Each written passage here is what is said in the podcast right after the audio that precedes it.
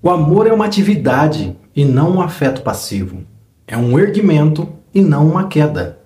De modo mais geral, o caráter ativo do amor pode ser descrito afirmando-se que o amor, antes de tudo, consiste em dar e não receber. Eric Fromm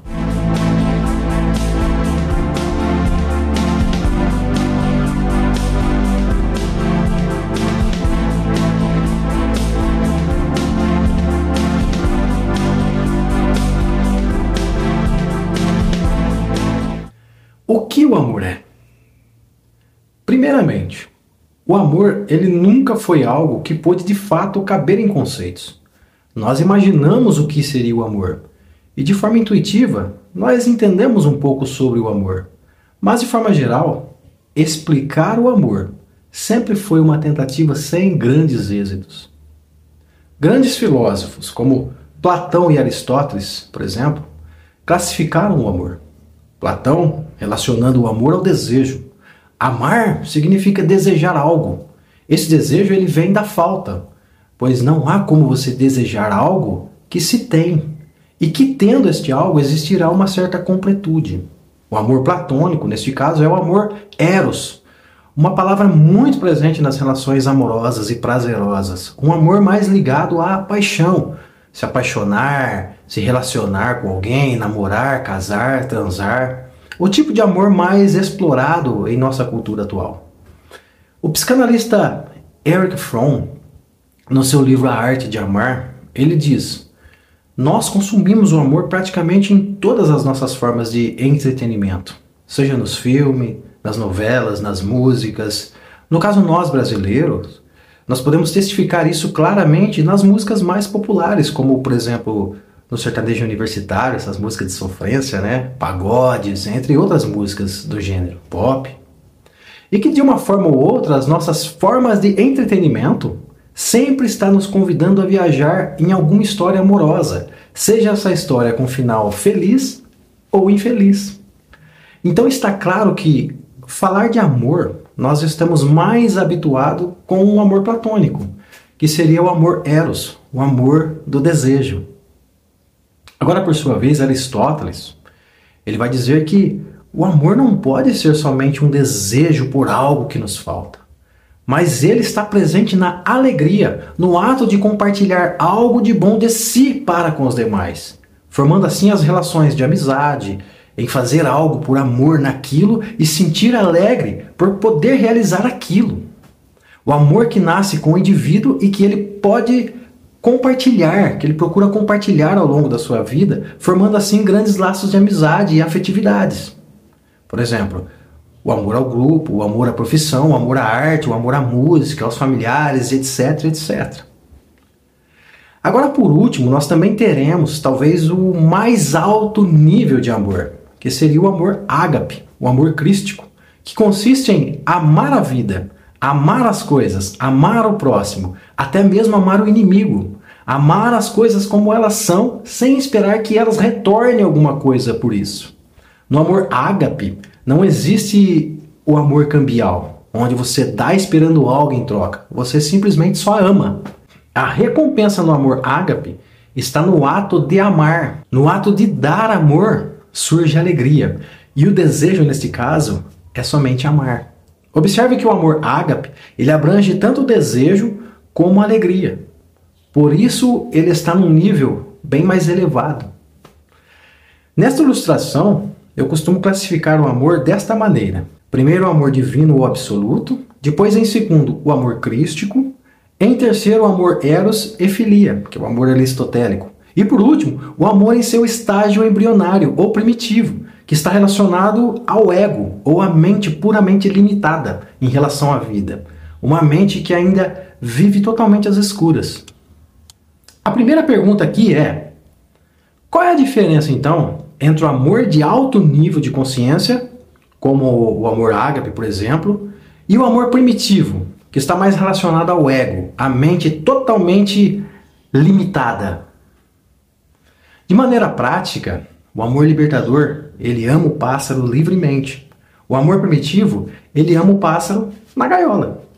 Percebe que são duas formas de amar mas estão em níveis completamente diferentes?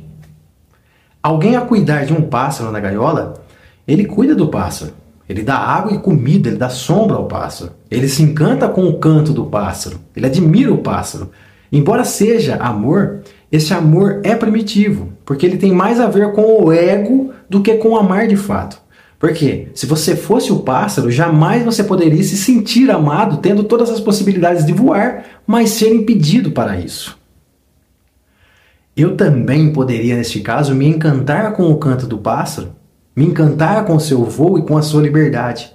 Por amor ao pássaro, a minha alegria consiste justamente em vê-lo voar livremente.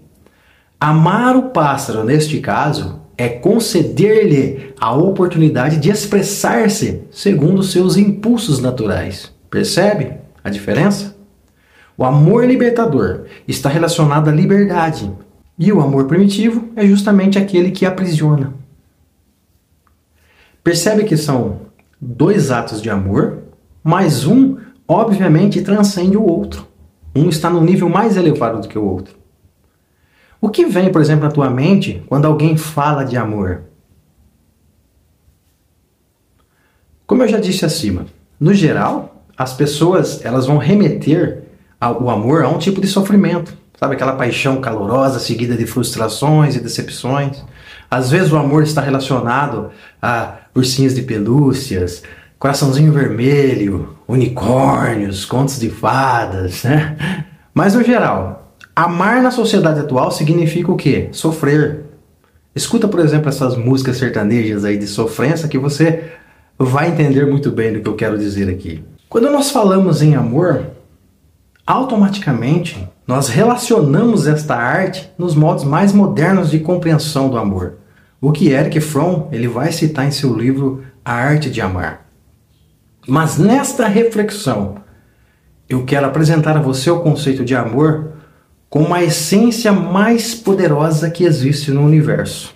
A base de todas as coisas, o potencial que dá sentido em tudo. O amor que traduz em o absoluto, que é causador dos movimentos atômicos aos movimentos dos corpos celestes, dos sistemas solares e galáxias e toda a ordem de grandeza universal. Quando eu penso em amor como entidade energética, eu posso incluir ele como elemento essencial que deveria ser incluído nas discussões acadêmicas entre físicos, filósofos, pensadores de toda ordem, na política, na educação. Em outras palavras, nós deveríamos levar o amor muito a sério. Desassociar ele de todo esse romantismo atual que está atrelado nos entretenimentos, embora, claro, isso faça parte, mas considerarmos o amor como elemento primordial à sustentação e manutenção da vida. Para mim, se um de nós sentíssemos o amor na sua totalidade, no mesmo instante, todos os nossos átomos do corpo se desintegrariam e se fundiriam a esse potencial instantaneamente.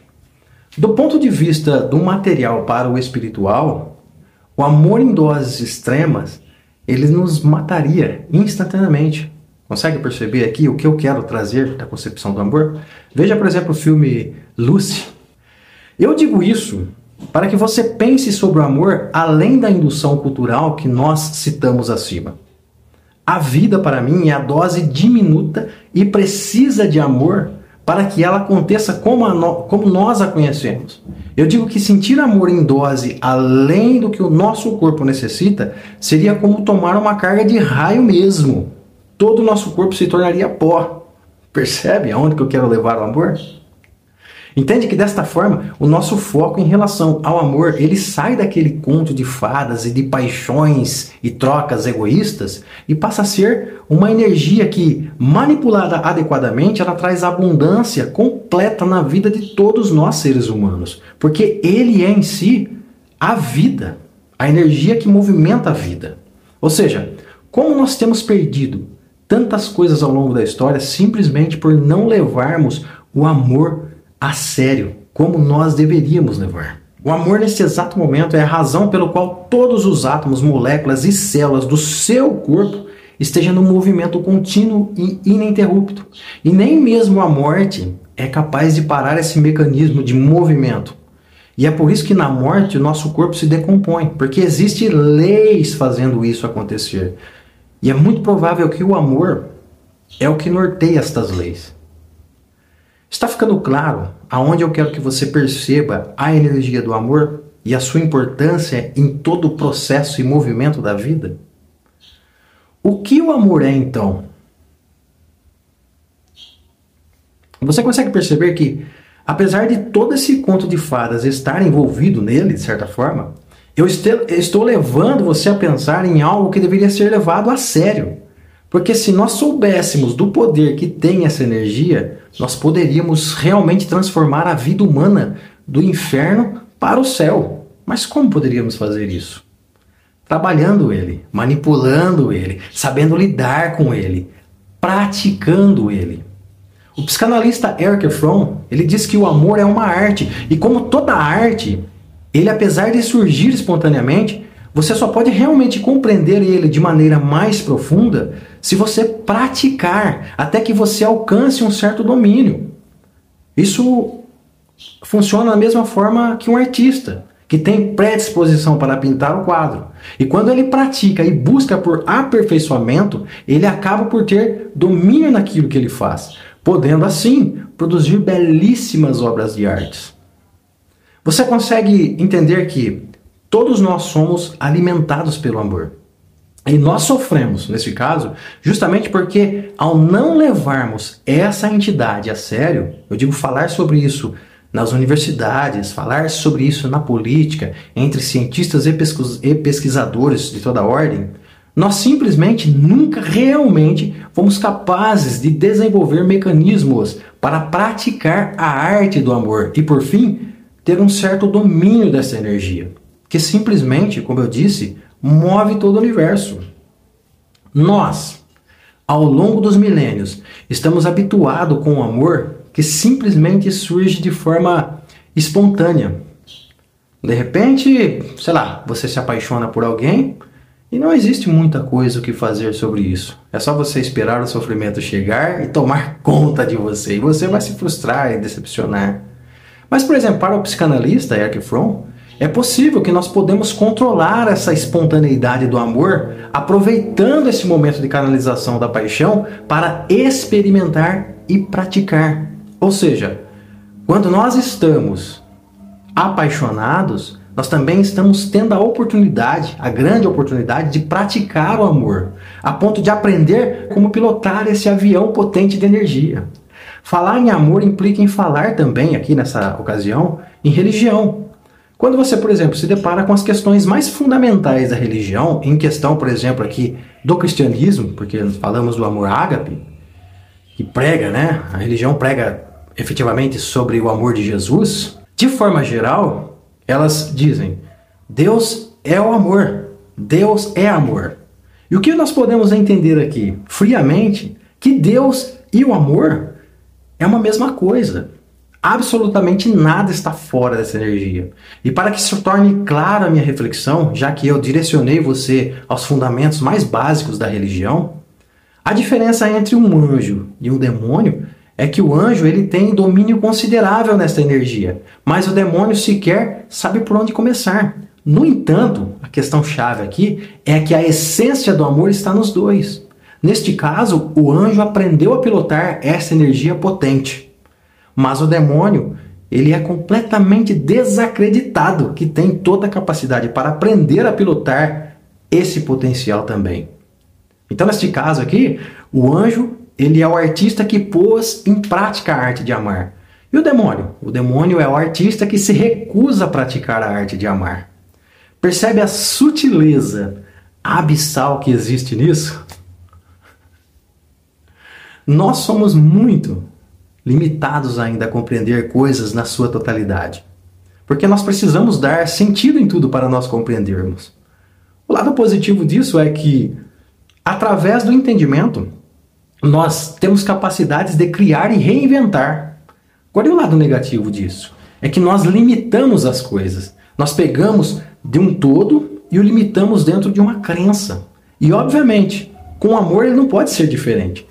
Tudo que nós entendemos sobre o amor é apenas uma pequenina fração dele. Que fique claro isso.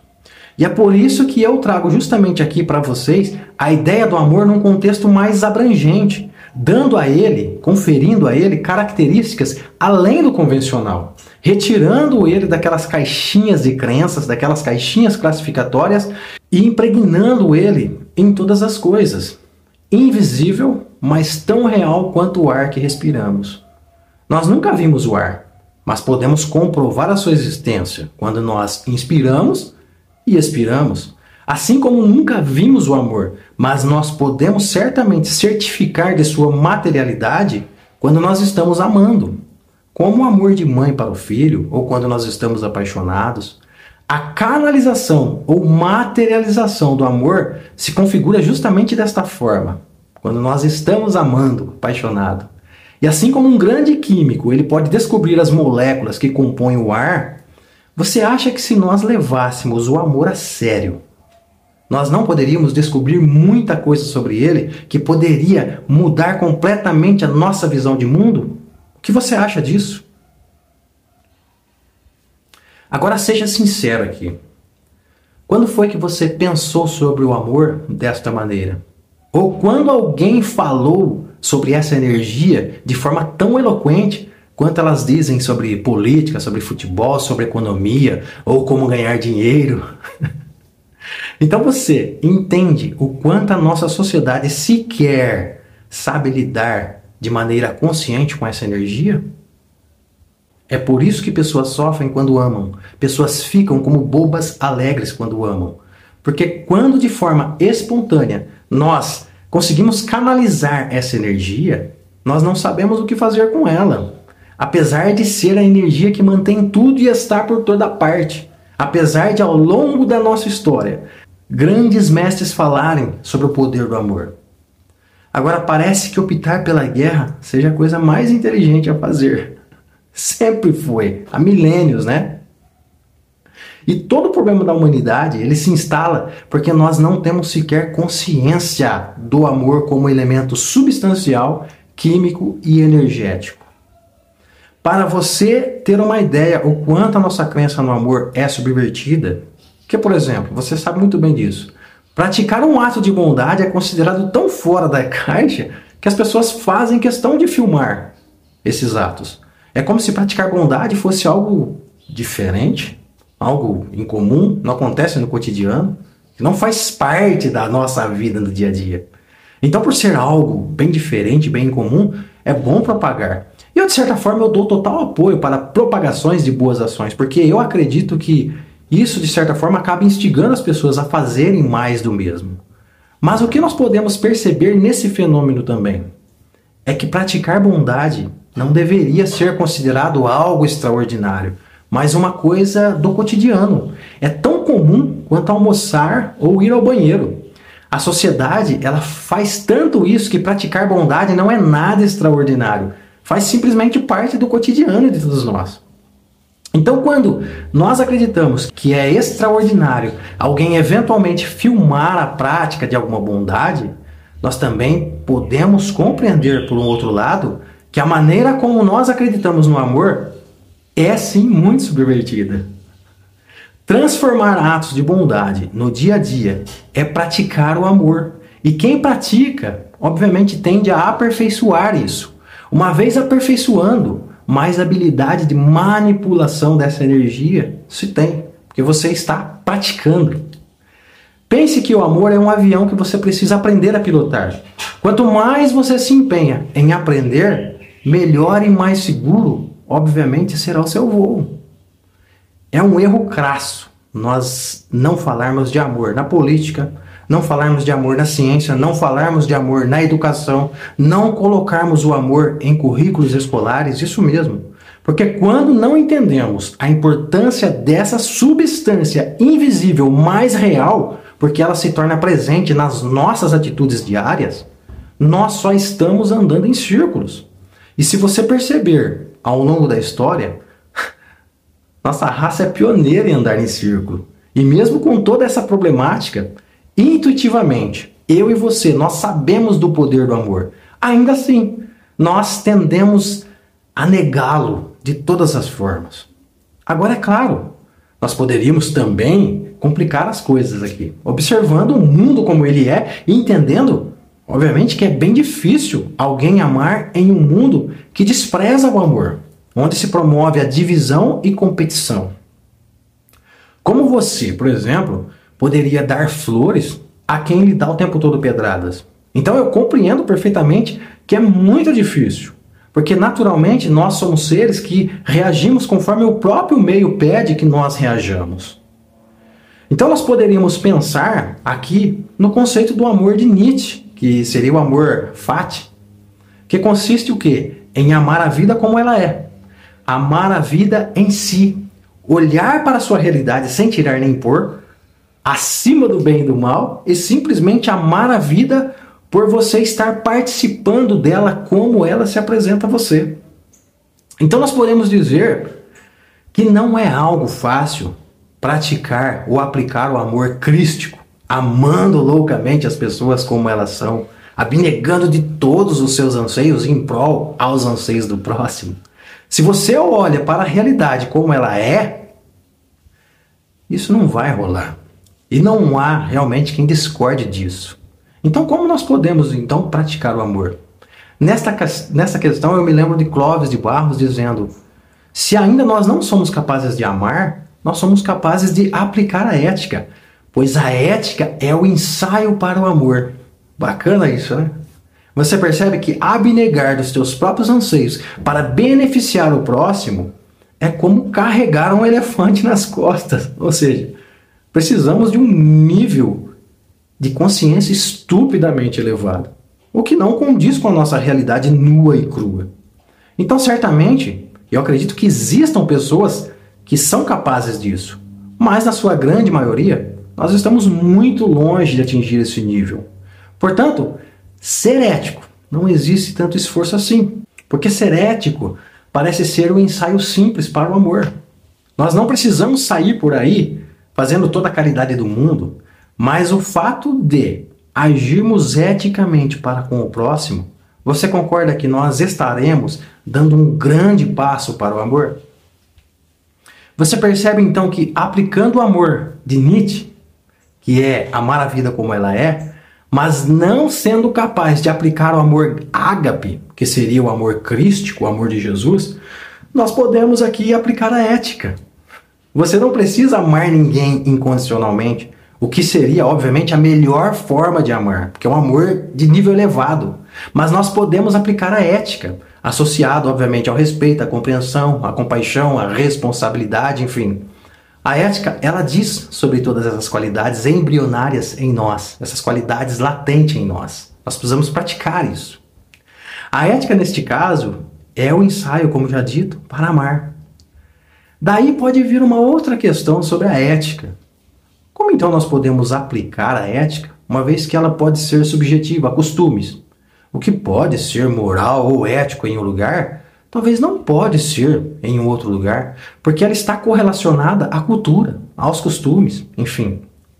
Porém, hoje nós não temos mais desculpa para isso. Porque nós podemos aqui identificar a ética de forma universal quando nós aplicamos aqui ou usamos o imperativo categórico do filósofo alemão Immanuel Kant. Kant, o que ele vai dizer? Ele vai dizer que nós podemos diagnosticar se os nossos atos, eles podem ser éticos ou não, a partir de uma análise universal dos nossos atos individual. O que você faz se fosse convertido a uma lei universal? Realmente seria bom para o mundo? Digamos que você, ao se deparar com um problema pessoal com uma outra pessoa, você decidisse tirar essas diferenças na base da porrada mesmo, e que sobreviva o mais forte. Se esse ato fosse convertido a uma lei universal, isso seria bom para o mundo? Se todas as pessoas do mundo resolvessem os seus problemas na base da porrada, na lei do mais forte, que sobreviva o mais forte, isso seria uma atitude positiva? Obviamente que não. Talvez nós teríamos amanhã mesmo uma terceira guerra sem precedente. Então, se esse ato não é bom para o mundo, então não é ético resolver problemas brigando. Isso é uma análise clara e objetiva. Agora, Se você respeita as pessoas, independente de quem são essas pessoas, você simplesmente age humanamente com os demais, sempre pautando pela harmonia, pela ética. Agora, se esse ato fosse convertido em uma lei universal, onde todas as pessoas do mundo agissem de forma respeitosa uma para com as outras, isso seria positivo? Seria bom para o mundo? As pessoas viveriam com mais segurança? Então, sim, se isso é positivo, agir com respeito é ético, universalmente. Compreendendo que o imperativo categórico de Kant é um bom diagnóstico para nós sabermos o que é bom para o mundo, você entende aqui nessa questão que falar de amor é algo essencial, imprescindível para a construção do mundo dos sonhos. Como eu disse, nós precisamos de um passo a passo. Amar incondicionalmente da noite para o dia, isso não vai rolar. Porque é pedir que as pessoas saem carregando por aí elefantes nas costas. Mas agora agir com respeito é assim os primeiros passos rumo à manipulação da energia do amor. Percebe os atalhos? Imagine se as grandes mídias, as grandes rádios, é, a internet, qualquer outro meio massivo de comunicação investisse né, massivamente em propagação de bons costumes, aplicando aqui as máximas, usando como norte o imperativo categórico de Kant, onde os resultados dessas, pro, dessas programações fossem positivos ao mundo e às pessoas. Então você percebe que não é tão difícil assim, mas nós precisamos de vontade. E quanto mais nós viabilizamos isso socialmente, menos pesado fica o elefante nas nossas costas. Até que nós chegamos a um patamar onde praticar boas ações será algo tão comum que o anormal será as más ações. Nós invertemos o quadro da situação. Como eu exemplifiquei já acima, né? Imagina que, hipoteticamente, nós chegarmos a um ponto onde é completamente estranho você presenciar duas pessoas brigando. Hum? Nossa, uma coisa assim inusitada. Você nunca viu isso, não, não está acostumado com isso. A compreensão profunda em relação ao poder do amor nos leva a isso. Pode acreditar. Pode ter certeza que se a nossa geração ela não chegar a esse nível de compreensão, as futuras gerações certamente vão perceber o poder dessa energia e com certeza elas darão salto quânticos na realidade.